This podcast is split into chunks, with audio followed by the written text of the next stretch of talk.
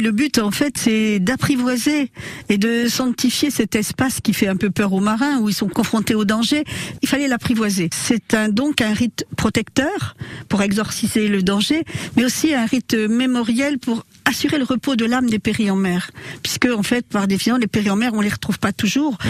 et il est important que on puisse leur, leur, rendre hommage à cette occasion. La bénédiction est encore très présente dans le monde des marins, en mmh. particulier lorsqu'ils font bénir le bateau, le bateau qui vient d'être construit.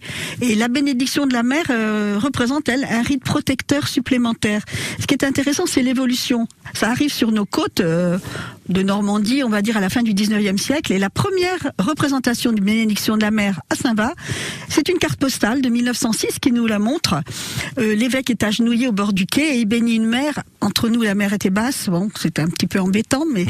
et ça s'est fait dans le cadre d'un événement qui avait marqué les esprits en 1905. C'est la séparation de l'Église et de l'État. Mmh. Et là, les catholiques voulaient montrer leur ferveur religieuse.